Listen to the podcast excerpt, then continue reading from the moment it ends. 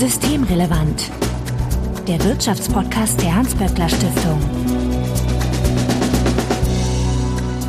Heute ist Dienstag, der 12. Oktober 2021. Willkommen zur 77. Ausgabe von Systemrelevant. Dorothea Voss, ich grüße dich. Hallo Marco. Dorothea, du leitest die Forschungsförderung in der Hans-Böckler-Stiftung. Und ebenfalls dabei Bettina Kohlrausch. Hallo. Hallo. Bettina, du bist die Direktorin des WSI, dem Wirtschafts- und Sozialwissenschaftlichen Institut der Hans-Böckler-Stiftung. Wenn ihr uns noch etwas mitteilen möchtet, also einen Hinweis geben möchtet, äh, dann könnt ihr das tun, indem ihr uns beispielsweise auf Twitter antickert, at böckler-de oder per E-Mail an systemrelevant.böckler.de. Also Hinweise, Korrekturen und Anregungen bitte einfach einsenden. Und wir freuen uns, wenn ihr uns in einem Podcatcher eurer Wahl abonniert.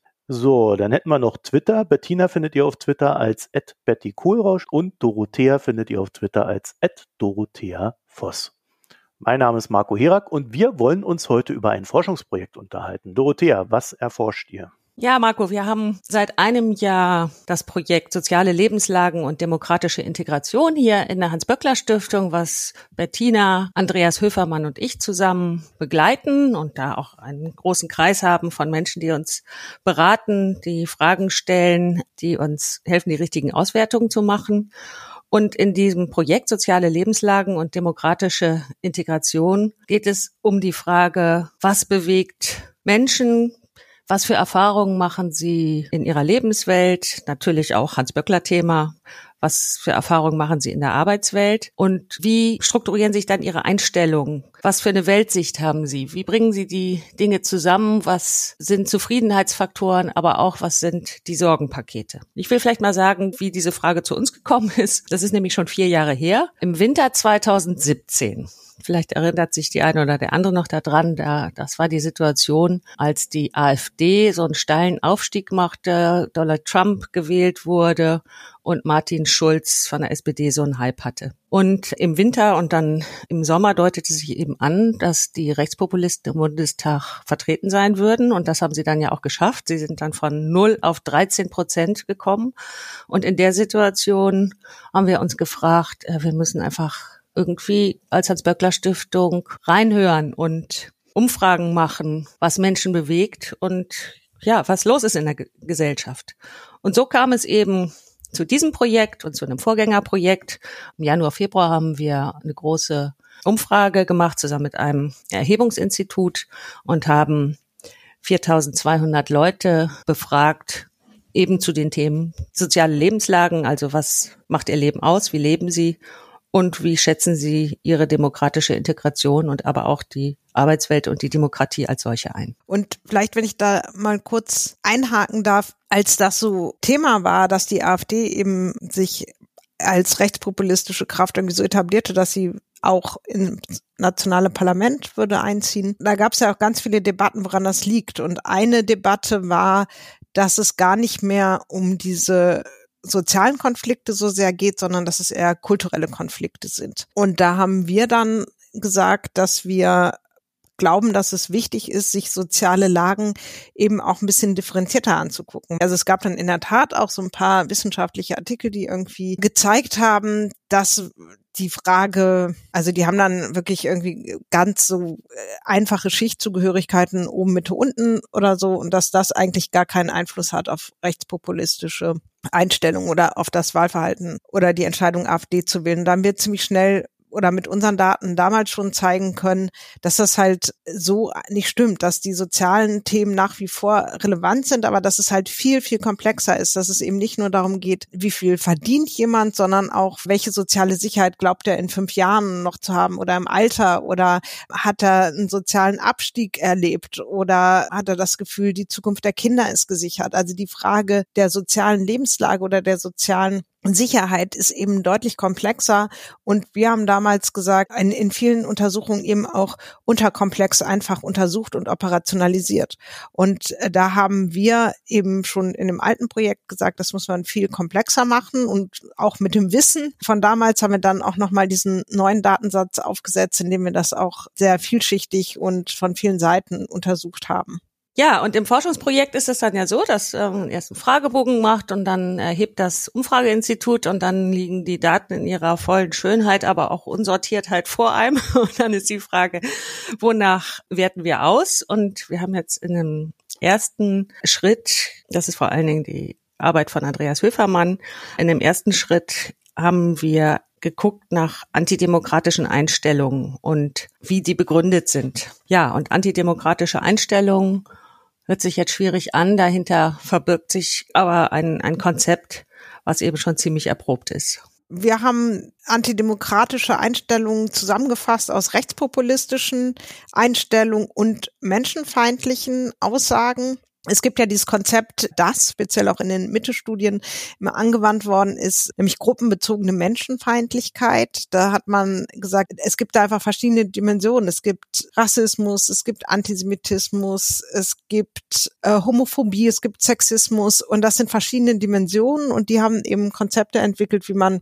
diese verschiedenen Dimensionen von gruppenbezogener Menschenfeindlichkeit untersuchen kann. Und daran haben wir uns ganz stark angelehnt und das eben zusammengefasst als menschenfeindliche Aussagen. Und dann gibt es ja inzwischen äh, auch recht erprobte Instrumente irgendwie, wie man rechtspopulistische Aussagen oder Rechtspopulismus operationalisieren kann. Also wir haben zum Beispiel Zustimmung zu so Aussagen, Deutschland wäre ohne die EU besser dran oder Politiker nehmen sich mehr Rechte heraus als normale Bürger. Wir hatten ja auch schon mal eine Podcast-Serie dazu, was ist Rechtspopulismus und ein zentrales Element ist ja diese Idee, es gibt da eine abgehobene, vom Volk entfremdete Elite und es gibt die normalen Menschen mit dem gesunden Menschenverstand. Und das haben wir eben versucht, wir haben es operationalisiert und das dann eben zusammengefasst und antidemokratische Einstellungen genannt. Und äh, dann haben wir die aufgeteilt in ein hohes Ausmaß, mittleres Ausmaß und geringes Ausmaß und haben tatsächlich festgestellt, dass 14 Prozent unserer Befragten ein hohes Ausmaß aufweisen, also nicht so wenig, 41 Prozent ein mittleres Ausmaß und 45 Prozent ein geringes Ausmaß der antidemokratischen Einstellung. Also da gibt's ein ganz schönes Potenzial und ich finde es auch wichtig, dass nochmal zu betonen, wie groß dieser Teil des mittleren Ausmaßes ist, weil es ja eben nicht so ist, irgendwie auf der einen Seite stehen die Rechtspopulisten und auf der anderen Seite stehen wir, sondern dass eben bestimmte Einstellungen und Ideen, das ist ja auch immer so ein Befund der Mitte-Studien gewesen, schon in der Mitte der Gesellschaft angekommen sind. Das macht sie eben auch so gefährlich. Und das haben wir in unseren Daten eben auch gesehen. Und wir haben dann natürlich so ein bisschen abgeschichtet und haben uns angeguckt, weil wir die Bevölkerung befragt haben, gibt es eigentlich Unterschiede zwischen denjenigen, die erwerbstätig sind und den nicht erwerbstätigen. Und da haben wir in einer ersten Auswertung eben gefunden, dass die Erwerbstätigen tatsächlich ein geringeres Ausmaß an antidemokratischen Einstellungen haben als diejenigen, die nicht erwerbstätig sind. Und das führt uns dann zur Aussage, dass, das können wir dann auch in den feineren Auswertungen sehen, dass alleine der Umstand, zur Arbeit zu gehen, offensichtlich vor antidemokratischen Einstellungen schützt. Und wieso ist das plausibel anzunehmen? Was ist die Hypothese dahinter? Dass eben Arbeit Einbindung in soziale Gruppen bedeutet, dass Arbeit bedeutet, dass man sich auch mit Menschen, die jetzt nicht so leben wie man selber, ja, dass man mit denen zusammenarbeitet, dass man sich mit denen auch manchmal auseinandersetzen muss, dass man sie einfach kennt. Und deswegen eben die Aussage, Erwerbstätigkeit bietet einen Schutz vor antidemokratischen Einstellungen. Aber dann haben wir auch abgefragt, wie sind denn deine Arbeitsbedingungen? Und da haben wir festgestellt, dass es schon einen ganz schönen Unterschied macht, ob jemand eine gute Arbeit hat oder eine Arbeit hat, die eben auch negative oder eine Arbeit hat mit negativen Arbeitsbedingungen. Was ist denn das? Also kann man das festnageln, was negative Arbeitsbedingungen in dem Fall sind? Also insbesondere die Arbeitsplatzsicherheit ist für Menschen bedeutsam. Das heißt, wenn sie das Gefühl haben, ihr Arbeitsplatz ist nicht sicher, dann haben sie auch ein höheres Ausmaß an antidemokratischer Einstellung. Immer wieder, und das haben die Kolleginnen und Kollegen am WSI ja auch in der anderen Befragung, die wir gemacht haben, in der erwerbstätigen Befragung rausgekriegt. Die Corona-Pandemie und die Frage, ob Menschen in der Corona-Pandemie Einbußen, Einkommenseinbußen hinnehmen mussten oder nicht, spielt auch eine große Rolle dafür, wie man die Demokratie bewertet und ob man sich integriert fühlt in die Gesellschaft oder nicht. Das heißt, die mit Einkommenseinbußen in der Corona-Pandemie stimmen häufiger antidemokratischen Einstellungen zu. Und dann gibt es noch diese Dimension, wie kann ich mich an meinem Arbeitsplatz bewegen? Und da sind diejenigen, die gute Gestaltungsmöglichkeiten haben, die ihre tägliche Arbeit selber organisieren können, die abwechslungsreiche Arbeit haben, die auch kollegiale Unterstützung am Arbeitsplatz erfahren können, nämlich durch Kolleginnen und Kollegen, dass die sich deutlich besser integriert fühlen und deswegen weniger antidemokratische Einstellungen zeigen als andere. Das heißt, die Qualität der Arbeit macht einen riesigen Unterschied. Und das finde ich auch nochmal so wichtig. Also das war wirklich bis hinein in die Feuilletons hat ist ein bisschen abgeflaut, aber so eine Riesendebatte, spielt die soziale Frage eigentlich noch irgendeine Rolle oder geht es sich um was anderes? Geht es sich um die Arroganz der Großstädter oder irgendwie so USA, ne Flyover States, irgendwie Ost- und Westküste und dann eben irgendwie der vermeintlich tumbe Rest in der Mitte und so.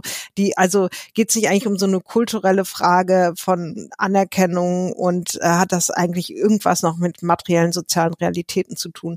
Und ich finde, wenn man mal ein bisschen genauer guckt, worüber reden wir denn, wenn wir darüber reden, was materielle Realitäten sind, also dass Menschen wirklich konkret erleben. Dann geht es natürlich einerseits nach wie vor, und das sehen wir auch, ne, die Sicherheit des Arbeitsplatzes oder Einkommensverluste, ist natürlich nach wie vor zentral. Aber bei Arbeit, und das ist ja irgendwie auch nicht überraschend, geht es und ging es ja zu jedem Zeitpunkt um viel, viel mehr. Ne? Also es ging um das Erleben von Selbstwirksamkeit, würde ich sagen. Also auch mhm. so Fragen, ist das abwechslungsreich? Ist das interessant? Wir haben auch so gefragt, ich kann Hilfe von meinen Kolleginnen bekommen. Einerseits ist es natürlich irgendwie gut, wenn man Hilfe bekommt, aber es ist ja vielleicht auch ein Zeichen von Anerkennung und von einer guten sozialen Integration und Wertschätzung, die man erlebt und vielleicht auch gibt. Also Dinge, die einem zeigen, dass man Teil einer Gemeinschaft und Gesellschaft am Ende auch ist. Und das passiert eben über Arbeit. Und Menschen, die das über die Arbeit noch erleben, die sind tatsächlich auch stärker geschützt. Und da sieht man auch, dass diese Erfahrungen nach wie vor total relevant sind, auf die man immer schon geguckt hat. Nur man sollte eben ein bisschen differenzierter drauf gucken, als das häufig passiert ist. Deswegen sind wir so zu der Schlussfolgerung gekommen, es sind einerseits diese Anerkennungsfragen, also subjektive Bewertungen von, von Arbeit. Und das andere sind eben diese objektiven sozialen Lebenslagen. Also wie viel Einkommen bekommt jemand? Ist der Arbeitsplatz sicher? Aber auch das Berufsprestige zum Beispiel, haben wir rausgefunden, macht einen riesen Unterschied. Also bin ich in einem Beruf, der gesellschaftlich anerkannt ist, oder ist das eigentlich auf so einer Skala ein Beruf, der nicht viel Wertschätzung erfährt. Ich habe da irgendwie ganz viele Fragen gerade. Ja, nur zu. Weil das Erste, was mir da so auffällt, ist, äh, also zumindest in meiner Wahrnehmung und so aus dem, was man erzählt, war die Arbeitskultur in den 90ern doch einfach eigentlich viel schlimmer als heute. Ich lese heute sehr viel darüber, wie Chefs sich verbessern, wie sie äh, aufmerksamer gegenüber den Mitarbeiterinnen und Mitarbeitern sein sollen und so weiter, während man so aus den 90ern und noch davor eigentlich eher so ein diktatorisches Regime auf Arbeit vermutete, wo der Chef halt sagt, was gemacht wird und alle anderen springen und wenn er mal nett ist, gibt dann Bier aus, aber das war's dann auch. Also hat sich da denn nicht etwas verbessert? Naja, das eine ist ja immer, was so in den Gazetten steht und was so mhm. geredet wird und was als High-End also beschrieben wird und auch als vielleicht normatives Ziel. Und das andere ist die Arbeitswirklichkeit. Und was wir eben in diesen Daten sehen, aber auch aus der empirischen qualitativen Forschung wissen, ist, dass es natürlich ganz unterschiedliche Arbeitswelten gibt und Menschen eben auch oder Erwerbs Tätige eben auch zum Teil zu ganz miesen Bedingungen, ohne Mitbestimmung, ohne Betriebsrat arbeiten und und sich einfach auch nicht gut wehren können gegen diese Arbeitsbedingungen, weil es natürlich ein Machtgefälle gibt. Und es gab ja auch äh, die Entstehung eines Niedriglohnsektors genau, ja. ausufernder Natur in den letzten, äh, ich sage jetzt mal vorsichtig, Jahrzehnten. Äh, spielt das da rein? Würde ich von ausgehen. Was zum Beispiel auch einen Unterschied macht, ist die Frage, ob man das Gefühl hat, dass das Gehalt angemessen ist. Mhm. Was nochmal ein bisschen was anderes ist, als einfach die Höhe zu messen. Ne? Aber hat man das Gefühl, dass das Gehalt die angemessene Anerkennung dessen, was man leistet und kann und tut, ist. Und das sind alles natürlich Rahmenbedingungen, die sich verschlechtert haben seit den 90ern. Und ich würde mal davon ausgehen, also allein nehmen wir mal die Leiharbeit, ja, was ja mhm. auch Belegschaften segmentiert hat.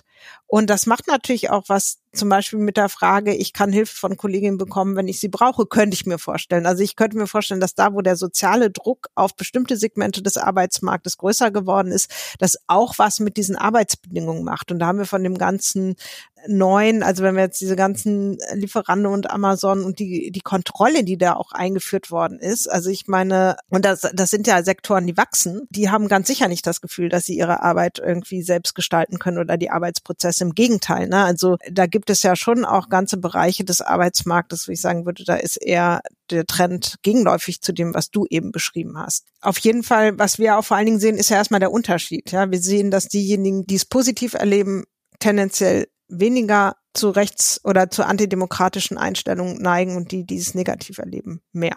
Ja, und das, was du eben angesprochen hast mit der Leiharbeit, ne, das findet ja am Arbeitsplatz so statt, dass eben Leute die gleiche Arbeit machen und unterschiedlich mhm. bezahlt werden. Und dann haben wir auch gefragt nach Fairness und Gerechtigkeit. Und da gibt es einen ganz großen Effekt auf antidemokratische Einstellungen. Also ja. zwei Drittel derjenigen, die angeben, in Deutschland herrsche nur ein geringes Maß an Fairness und Gerechtigkeit, stimmen im hohen oder mittleren Ausmaß antidemokratischen Einstellungen zu. Das heißt, Gerechtigkeitsempfinden ist sehr sensibel verbunden mit dem Vertrauen in die Demokratie, mit der Leistungsfähigkeit der Institutionen, gerechte Verhältnisse herzustellen. Wenn ich jetzt mal an unsere Verteilungsberichte denke, dann ähm, haben wir zwar irgendwie im letzten erstmalig festgestellt, dass der Gini-Koeffizient irgendwie minimal gestiegen ist, was aber an dem mittleren Einkommen liegt, aber trotzdem haben die unteren Einkommensgruppen Reallohnverluste zu verzeichnen gehabt, die Armutsquoten sind gestiegen und so weiter und so weiter. Und das erleben die Menschen ja auch. Ne? Das ist ja auch nicht völlig, findet ja nicht nur in deren Kopf statt, wenn sie sagen, ich empfinde dieses Land nicht als gerecht. Aber ist das ein Grund, rechtslastig oder rechtsextrem zu werden? Ja, es ist keine Entschuldigung natürlich, aber wir sind hier ja nicht, wenn du mich jetzt empirisch fragst, ist es, gibt es da einen Zusammenhang? Also unterstellen wir eine Kausalität, ist es ein Grund? Ist das eine Entschuldigung? Nein. Ja, aber als Sozialforscherin sage ich dann auch, wir müssen es ja trotzdem verstehen. Es geht, was da los ist und was die Faktoren sind, auf dem dieses Angebot gut gedeihen kann, offensichtlich. Hm. Also so eine Art hilflose Wut, die man nicht mehr anders ausdrücken kann.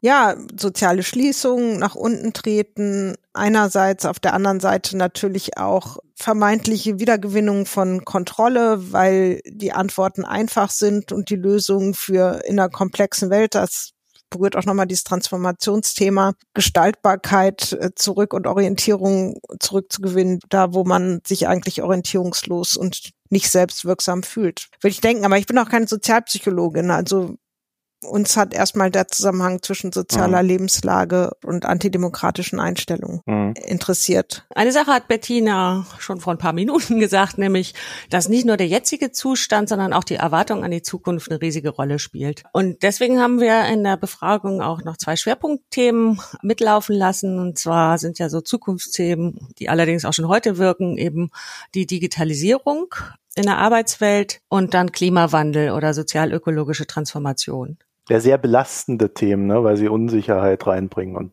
Angst ja. vor dem Jobverlust. Genau, und das haben wir nämlich auch genauso untersucht, wie du sagst. Mhm. Also wer meint eigentlich, dass er oder sie auf der Gewinnerseite steht und wem macht das eigentlich nichts aus, wen tangiert das eigentlich nicht und wer meint, dass die Zukunft deswegen schlechter aussieht. Wenn wir jetzt so in Richtung Digitalisierung gucken, dann haben wir ja alle unsere Erfahrungen mit Digitalisierung. Einmal eben mit im privaten Bereich, mit der ganzen Vernetzung, mit der Kommunikation und dann aber eben auch ganz stark, aber sehr unterschiedlich eben in der Arbeitswelt. Wir sprechen im verarbeitenden Gewerbe, in der Industrie von der Interaktion zwischen Mensch und Maschine. Wir sprechen in der Pflege von der elektronischen Dokumentation. In der Sachbearbeitung gibt es jetzt schon große Veränderungen, dass einfach durch Informations- und Kommunikationstechnologie die klassische Sachbearbeitung auf Papier eben durch Workflows, durch elektronische Akten abgelöst wird.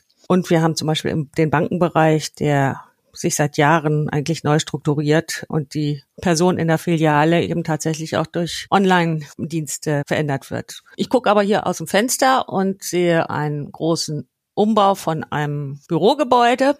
Und da gibt es natürlich nach wie vor auch noch ganz viel händische Arbeit und schwere Arbeit. Das darf man nicht vergessen, dass eben auch nicht alle Bereiche digitalisiert werden. Okay, jedenfalls, ich wollte damit nur sagen, ähm, die Arbeitswelt ist bunt und vielfältig eben auch mit, mit Bezug auf Digitalisierung und stellt sich jeweils eben in, in, in anderen Formen. Mhm. Aber wir haben eben die Leute gefragt, was, wie erlebt ihr Digitalisierung eben auch mit Blick auf Kontrolle der Arbeitsergebnisse mit Blick auf Erreichbarkeit durch Arbeitgeber, mit Blick auf Arbeitsverdichtung, aber eben auch die andere Seite, dass neue Technologien die Arbeit eben weniger anstrengend machen können, dass sie eine Herausforderung sind, die auch inspirieren kann und dass man einfach, Stichwort mobile Arbeit, dass man mehr Freiraum hat zu entscheiden, wo man arbeitet. Da finden wir verschiedene Muster finden zum Beispiel, das war für mich wirklich überraschend, das habe ich so nicht erwartet, dass ein Drittel aller befragten Personen angeben, dass sie überhaupt keine Digitalisierungserfahrung am Arbeitsplatz machen. Das heißt, ein Drittel sind von dem Digitalisierungszug irgendwie abgeschnitten. Das kann doch nicht sein, oder? Ja. also egal, was man tut, man hat doch irgendwie äh, irgendwas mit dem Handy zu tun. Selbst der Handwerker, der hier irgendwie äh, ein Klo repariert, der kommt heute doch mit dem Handy an und nimmt da die Taschenlampe von dem Handy und guckt dann rein, macht dann Fotos, schickt die irgendwo hin. Also es hat doch nahezu jeder Job irgendeine Digitalisierungserfahrung und sei sie nur kleinster Natur. Ja, so haben die haben die Menschen geantwortet. Wir konnten natürlich nicht nachfragen ähm, und in den Gespräch einsteigen. Ja. Was verstehst du unter Digitalisierung? Ja. Aber es sind eben ist so, es sind eben ein Drittel. Und dann gibt es noch weitere 18 Prozent, die eben finden, dass die Digitalisierung am Arbeitsplatz zahlreiche Nachteile hat, nämlich mehr Kontrolle, mehr Verdichtung. Und dann gibt's die kritischen, die sagen, Digitalisierung hat eben mehr Nachteile als Vorteile. Es gibt aber auch die, die auf der anderen Seite, sage ich mal, nach oben schießen, die sagen, eigentlich nur Vorteile, die Arbeitswelt hat sich zum Besseren entwickelt, ich habe mehr Autonomie. Und unser Punkt ist hier, dass eben diese Veränderungsthemen, ne, Digitalisierung, dass die einfach ein ziemliches Polarisierungspotenzial ja. haben für Arbeitsbedingungen, auch für Entlohnung, für Entwicklungsperspektiven und damit einfach auch auf den Blick auf die Zukunft.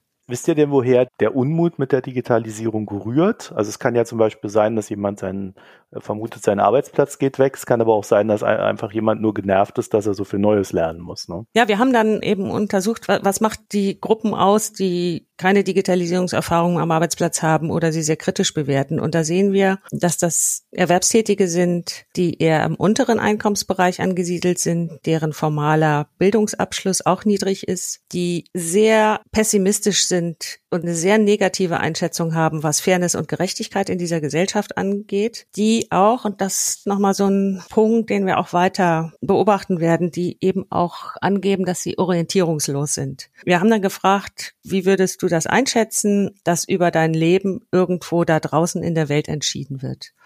Und diejenigen, die eben keine Digitalisierungserfahrungen haben oder sie negativ bewerten, die sagen eben sehr häufig, dass über ihr Leben irgendwo anders entschieden wird. Und das ist, äh, Bettina, du hast das immer gesagt, vielleicht willst du übernehmen, ein Kontrollverlust. Genau, und man weiß nicht mal genau, über wen man sich aufregen kann weil man gar nicht mehr irgendwie die Ebene versteht, auf der für das eigene Leben wichtige Entscheidungen getroffen werden oder auch bei der Orientierungslosigkeit auch mit den technischen Veränderungen kann ich immer weniger Schritt halten oder auch ist es heute alles so in Unordnung geraten, dass man manchmal gar nicht mehr weiß, wo man eigentlich steht. Also so das Gefühl, wirklich nicht mehr zu verstehen, wie diese Welt funktioniert. Und das ist natürlich eine Voraussetzung auch für demokratische Partizipation. Ich muss ja zumindest wissen, wer denn der Adressat ist für meine Anliegen. Wenn ich überhaupt nicht mehr weiß, ist das jetzt die EU oder die UN oder dann doch die Bundesregierung oder das Land oder die Kommune, alles so super kompliziert geworden, dann ist das natürlich ein Problem, weil dann kann man eigentlich ja nicht mehr aktiv äh, demokratisch teilhaben an der Gesellschaft, wenn man gar nicht, gar nicht weiß, wo man einhaken soll. Und das ist wirklich, finde ich, auch nochmal ein total wichtiger Befund, weil das kommt auch bei dem zweiten Transformationsthema auch raus es geht eben nicht immer nur um die Frage des Geldes oder der Ressourcen. Es geht auch wirklich um die Frage von Teilhabe, von Orientierung, von, von Selbstwirksamkeit. Aber das finde ich auch das sind, finde ich, wichtige Dimensionen, die ja auch übrigens zusammenhängen natürlich, ne, mit der Frage irgendwie von Einkommen. Aber es ist ja nicht unlogisch, ne, jemanden greifen ja. können zu wollen oder äh, überhaupt die Möglichkeit, äh, jemanden zu identifizieren, wo man sagen kann, der ist schuld.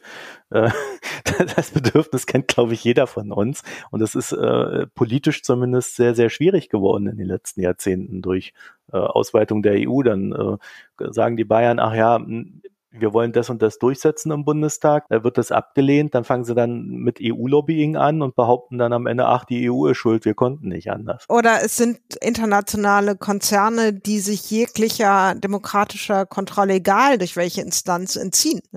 Also das Gefühl, ob mein Arbeitsplatz morgen noch da ist, kann eigentlich mhm. Gar niemand mehr entscheiden, außer keine Ahnung, ja, irgendwie Amazon oder so. Und also das ist natürlich schon ein, ein totaler ähm, Autonomieverlust letztlich. Ne? Ja, und sowas ähnliches sehen wir eben auch bei den Ergebnissen zum sozialökologischen Wandel oder zur Klimakrise. Auch da finden wir eben, dass das sehr unterschiedlich bewertet wird und wir deswegen eben auch dieses Polarisierungspotenzial haben. Da fand ich nochmal total interessant. Also wir haben erstmal so gefragt, wie groß sind Ihre Sorgen oder auch der Klimawandel mit all seinen Folgen überwältigt mich oft, weil das natürlich ein Gefühl ist, was wir, glaube ich, fast selber kennen und ganz gut ausdrückt, naja, wie, wie bedrohlich das alles ist ne, und auch wie schwer zu fassen. Und da merkt man erstmal, dass es die aller, aller meisten Menschen sich schon Sorgen machen. Also 65 Prozent haben Zustimmung bei den Sorgen über den Klimawandel, dass es auch für sehr viele Menschen wirklich ein wichtiges Thema ist. Es gibt eigentlich nur 14 Prozent, die sagen, äh, Klimawandel Quatsch. Ja, aber dann gibt's eben doch nochmal Differenzierung zwischen dieser Gruppe. Das ist einerseits schon in der Priorisierung, also 12 Prozent sagen so, es ist das Allerwichtigste, wir müssen das jetzt bekämpfen und alles andere ist nachrangig. Dann teilen die sich noch mal ein bisschen auf, sind sie optimistisch, dass das gelingen kann, das zu gestalten oder sind sie eher pessimistisch? Und dann ist die Frage auch die Priorisierung sozusagen im Vergleich oder in Abwägung mit dem wirtschaftlichen Wohlstand. Also es gibt Leute, die sagen, ja, klar, wir müssen was machen gegen den Klimawandel, aber es hat für mich nicht so eine hohe Priorität wie zum Beispiel oder eine genauso hohe Priorität wie die Sicherung des wirtschaftlichen Wohlstandes. Das ist mir auch wichtig. Und es ist jetzt nicht überraschend, dass gerade die jetzt in diesem mittleren Bereich sind, dass die so auch äh, in die mittleren Einkommen sind. Das sind nicht die, die jetzt ganz wenig haben oder beziehungsweise die mittlere Bildung sehe ich gerade. Einkommen stehen sie sogar noch ganz gut da. Aber dass die, die eben auch so was Fragen von, von Ressourcen angeht, vielleicht nicht so super ausgestattet sind, dass das für die nicht so eine ganz hohe Top-Priorität hat, sondern bei dieser ganz hohen Top-Priorität sieht man schon, das sind die mit dem hohen Einkommen, mit hoher Bildung, die sich aber auch gut politisch präsentiert fühlen, die allerdings kritisch sind in Bezug auf Fairness und Gerechtigkeit im Land, aber die eigentlich ganz gut ausgestattet sind. Und am besten ausgestattet sind die, für die das eine hohe Prio hat und die auch noch optimistisch sind, dass es gelingen kann. Die haben eben auch sonst ganz viele Ressourcen, auf die sie sozusagen zurückgreifen können und aus der sie vielleicht diesen Optimismus auch ziehen. Und das sind auch nochmal Differenzierungen, die, glaube ich, wichtig sind, weil es natürlich total zentral ist, glaube ich, auch wenn man politische Maßnahmen umsetzen will, die die Menschen so oder so was kosten werden, dann ist natürlich, glaube ich, wichtig, dass sie der Überzeugung sind, dass es auch am Ende noch irgendwas bringt. Ja, dass man tatsächlich, dass es noch gelingen kann, das Problem zu lösen. Und deshalb macht es Sinn, noch mal genauer zu gucken, wie stehen die Menschen eigentlich genau zur Transformation. Aber man sieht da erstmal ein großes Potenzial von Menschen, die sagen, ja, wir müssen auch was tun gegen den Klimawandel. Aber es korreliert ja schon so ein bisschen auch mit einer gefühlten Erwartungshaltung, wie gut man selber das bewältigen kann, ne? die Veränderung. Genau, das sehen wir, dass die, die, die weniger Bildung haben, das tendenziell eher auch als, als Bedrohung wahrnehmen. Die Frage ist aber auch, wie sie darauf reagieren. Nicht alle, die wenig Einkommen haben, sagen, das deshalb leugne ich jetzt den Klimawandel, sondern es gibt auch welche, die, ja, das ist dann vielleicht fast so eine Resignation, ja, die sagen, es hat eine hohe Priorität, aber eigentlich glaube ich nicht, dass da noch, dass es noch gelingen kann. Und dann sind natürlich diejenigen, die sagen, Klimawandel, Quatsch, das sind schon die mit einem geringen Einkommen, geringer Bildung und die auch sich nicht gut politisch repräsentiert fühlen, die eine geringe soziale Mobilität haben, also von denen man sagen würde, die in gewisser Weise nicht gut sozial integriert sind. Schon vorher wahrscheinlich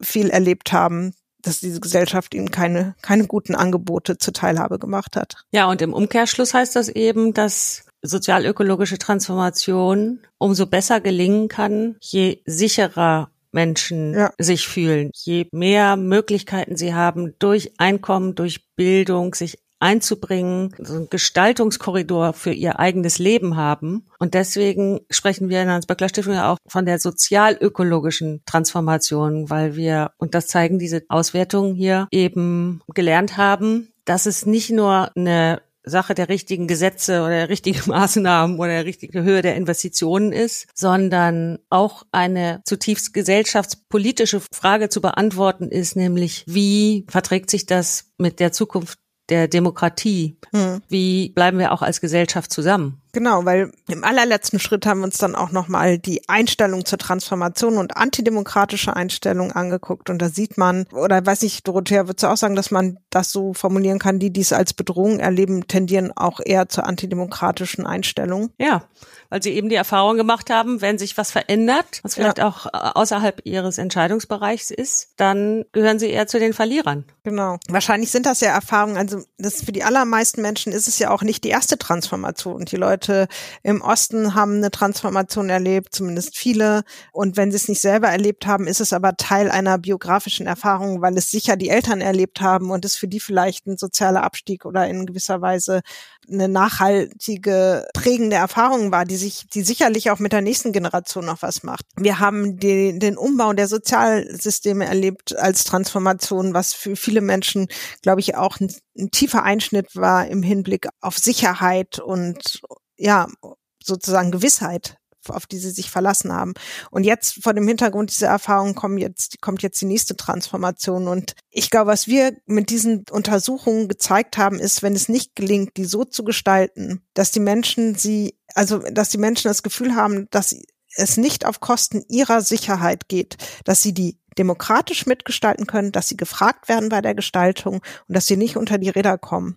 Wenn das nicht gewährleistet ist, dann haben wir hier einfach einen riesen Nährboden für antidemokratische Einstellungen, die ja jetzt auch schon nicht gerade wenige sind. Und deshalb ist es eben so zentral, weil ich sehe da wirklich auch eine Bedrohung für die Demokratie. Und wir alle wollen ja nicht nur in einer nicht zu heißen Erde leben in ein paar Jahren, sondern wir wollen auch nach wie vor, denke ich, in einem demokratischen Land leben. Und deshalb muss eben diese soziale Frage immer mitgedacht werden bei der Bewältigung dieser Transformationsprozesse oder bei der Gestaltung dieser Transformationsprozesse. Das heißt vielleicht auch so im Nachgang zu den äh, Reformen der letzten Jahrzehnte äh, und der Entwicklung der letzten Jahrzehnte, dieser Umbau mehr Richtung, äh, ich nenne es mal freundlich, Marktwirtschaft zu Lasten äh, des Sozialstaates, der beschert uns jetzt ein Problem, dass äh, also wir nicht nur einen Klimawandel haben, sondern der auch noch verknüpft ist mit der sozialen Frage. Zumindest in dem Sinne, dass wenn man die Demokratie, wie wir sie kennen, erhalten möchte, doch etwas komplexere Antworten erfordert, als einfach nur einen CO2-Preis auf irgendwas draufzulegen. Ne? Ja klar, aber der Sozialstaat war ja schon immer auch notwendig, um individuelle Lebensrisiken abzusichern. Und das eine ist, das kommt ja hier auch raus, also Einkommenssicherheit ist wichtig, Arbeitsplatzsicherheit ist wichtig. Und gleichzeitig ist es eben auch nach wie vor, aber vielleicht noch wichtiger, dass auch, dass die Integration in soziale Räume hm. sichergestellt ist. So, da haben wir uns eben gefragt, wo findet das statt? Und findet eben auf der Arbeit statt, also da eben mitzugestalten, mitzuüberlegen und wie gesagt, die Sensibilität für klimaneutrales Leben und Arbeiten ist ja sehr, sehr hoch. Also dann einfach auch das in der Arbeitswelt zu bearbeiten. Wie kann das gehen? Was das, hat das mit uns zu tun? Was hat das mit unserem Unternehmen zu tun? Aber auch eben die Frage, wie halten wir Unterschiede aus zwischen Orientierung? Also einfach soziale Räume, auch eben durch Mitbestimmung, das sind ja, das sind ja die Instrumente, die Demokratie in der Arbeitswelt ermöglichen und die in die Arbeitswelt reinbringen, die einfach auch nochmal ganz stark zu nutzen und zu betonen, dass das sehr wichtig ist. Dorothea Voss und Bettina Kohlrausch, ich danke euch für das Gespräch. Gerne, dir auch, danke. Gerne und wenn ihr zu diesem Thema auch noch ein paar Gedanken habt, dann könnt ihr uns anschreiben an systemrelevant@böckler.de oder ihr könnt uns auf Twitter erreichen @böckler_de. Also Hinweise, Korrekturen, Anregungen und eure Gedankenwelt bitte einfach einsenden. Und wir freuen uns natürlich auch, wenn ihr uns in einem Podcatcher eurer Wahl abonniert. Ja, und dann haben wir noch Bettina auf Twitter als Betty Kohlrausch und Dorothea auf Twitter als Dorothea Voss. Euch vielen Dank fürs Zuhören, eine schöne Zeit, bis nächste Woche. Tschüss. Tschüss.